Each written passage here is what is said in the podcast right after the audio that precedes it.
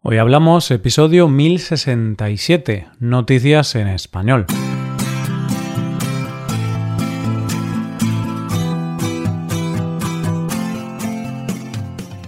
Bienvenido a Hoy Hablamos, el podcast para aprender español cada día. Ya lo sabes, publicamos nuestro podcast de lunes a viernes.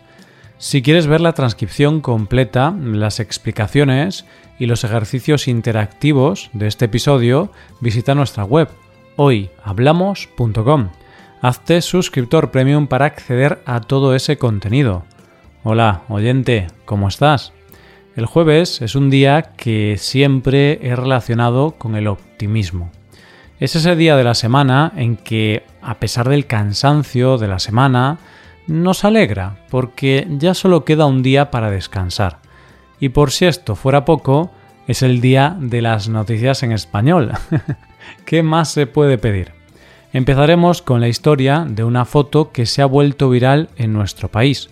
Seguiremos con un pueblo que tiene que resolver unos delitos en los que todos los habitantes son sospechosos y terminaremos con un gato que quiere presentarse alcalde. Hoy hablamos de noticias en español.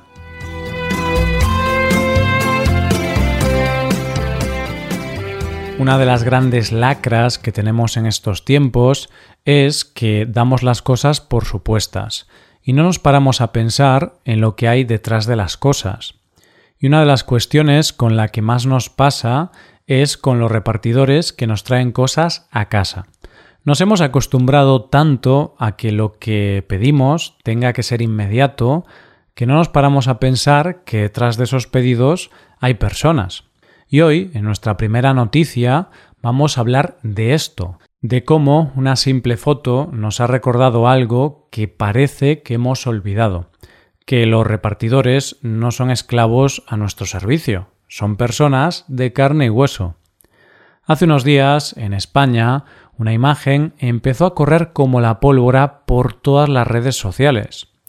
Era una foto, pero no una foto cualquiera, era una foto que nos contaba una historia interesante. ¿Qué se ve en la foto? La foto está tomada de noche, en la calle. A un lado podemos ver una moto de un repartidor de globo y al otro lado está el repartidor de globo, que aprovechando un descanso está estudiando, sentado en la calle y alumbrado por una farola. Esa foto, que se tomó en Málaga, en Andalucía, al sur de España, la subió a redes sociales un agente de la policía local, al que le sorprendió mucho la imagen y la tomó por casualidad. Pero una vez que compartió la foto en redes sociales, la imagen se hizo viral y tuvo muchas reacciones. Y así fue como descubrimos la historia detrás de la foto. El protagonista de la foto se llama Carlos Alegre, tiene 24 años y estudia en la Escuela Mecánica de Motos Andaluza. Carlos es en realidad madrileño, pero hace ocho años se marchó a la ciudad andaluza con su familia.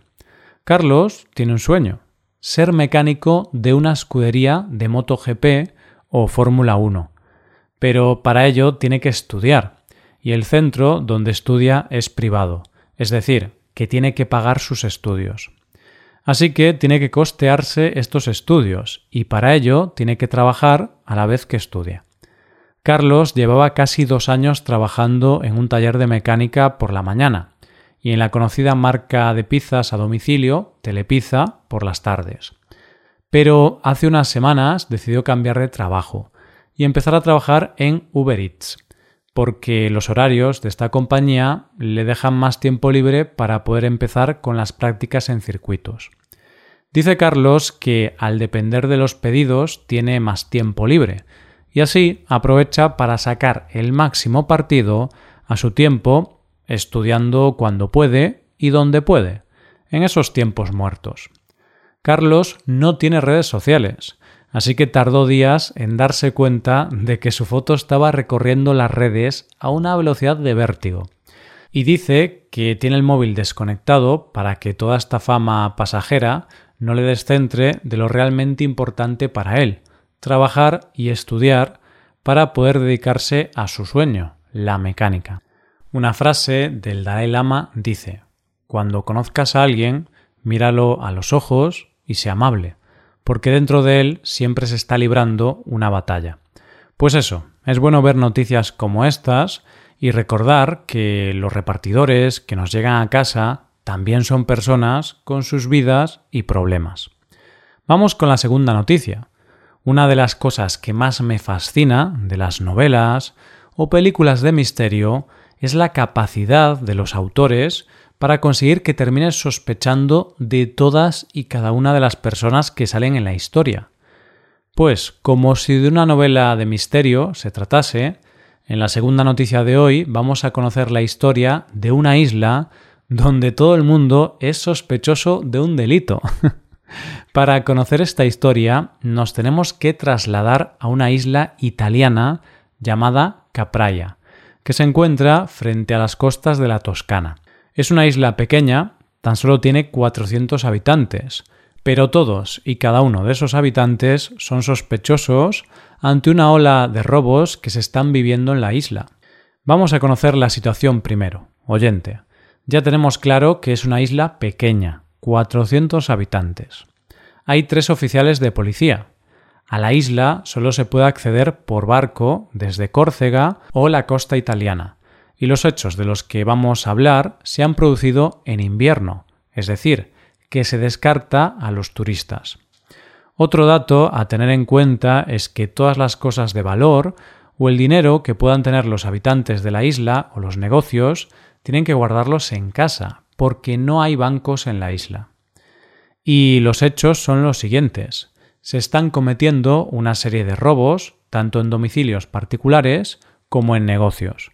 Son robos calculados, premeditados, muy bien preparados y ya son varias decenas los robos cometidos. Dos de los más sonados fueron el robo en un estanco, donde los ladrones se llevaron nada más y nada menos que 60.000 euros, y el robo en la casa del teniente de alcalde, de donde se llevaron joyas y dinero. Y seguro que tú estarás pensando que en esta época en la que vivimos estamos controlados por miles de cámaras de seguridad, por lo que habrá alguna cámara donde se vea al ladrón o ladrones. Pues lo cierto es que en esta isla solo existen cámaras en la plaza del pueblo, y lamentablemente llevan bastante tiempo rotas, así que no sirven para nada. Así que el misterio es este, tres policías para encontrar a unos ladrones dentro de un grupo de 400 sospechosos. No parece fácil. La alcaldesa de la isla dice que los agentes están haciendo todo lo que pueden, pero evidentemente no tienen los medios suficientes para poder resolver el misterio. Pero el problema real no es este, sino que los vecinos están empezando a sospechar entre ellos y se están empezando a sentir muchas tensiones, lo que hace que esté peligrando la buena convivencia de la isla. Así que parece que este misterio va a tener que resolverse como muchas de las historias clásicas, esperando a que el ladrón o ladrones cometan algún error que haga que los descubran y que los pillen con las manos en la masa. Esta historia sería digna de Agatha Christie, ¿verdad, oyente? Llegamos a la última noticia de hoy. Hay noticias que cuando las lees piensas, el mundo se está volviendo loco. Y es que yo puedo entender a la gente que quiere a sus mascotas como si fueran personas. Eso lo entiendo. Pero creo que hay que saber diferenciar que los animales son animales y las personas son personas. Y es que en nuestra última noticia de hoy vamos a conocer a un gato al que su dueño quiso proponer como alcalde de su ciudad. sí, oyente, a un gato.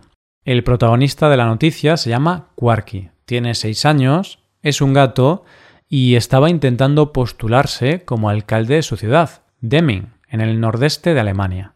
Decir que él quería ser alcalde de su ciudad igual es exagerar. Más bien su dueño, Thorsten Loa, quería presentarlo como candidato para ser el próximo alcalde de la ciudad. El bueno de Thorsten presentó toda la documentación, pero, como es lógico, no se le pudo permitir. Tú puedes pensar que se le rechazó por el simple hecho de ser un gato, pero no. las autoridades han tenido que dar una serie de argumentos para denegar la posibilidad de presentarse como alcalde a Quarky. Y las razones son que no cumple con los requisitos que se pide para esta candidatura. Por un lado, no tiene 18 años, no tiene la capacidad para tener una firma personal y, al ser un gato, no tiene la nacionalidad alemana, todos requisitos indispensables para optar al puesto. Pero su dueño no está de acuerdo con esta decisión. De hecho, dice que va a demandar a la Junta Electoral como no le permitan al gato entrar en la carrera por la alcaldía. Y como argumento dice que Quarky está más que preparado para ser alcalde y que tiene ideas políticas muy interesantes como defender el bienestar de los animales, medidas para luchar contra el cambio climático o limitar el tráfico de coches en la ciudad. ¿No te parece una locura, oyente? Pero, ¿sabes lo más loco? Estoy seguro de que si el gato, el bueno de Quarky, se presentara a las elecciones, tendría muchas opciones de ganar. Y esto es todo por hoy. Con esto llegamos al final del episodio. Te recuerdo que en nuestra web puedes hacerte suscriptor premium para poder acceder a la transcripción y una hoja de trabajo con cada episodio del podcast. Todo esto lo tienes en hoyhablamos.com. Esto es todo, mañana volvemos con dos nuevos episodios. Lo dicho, nos vemos en los episodios de mañana. Pasa un buen día, hasta mañana.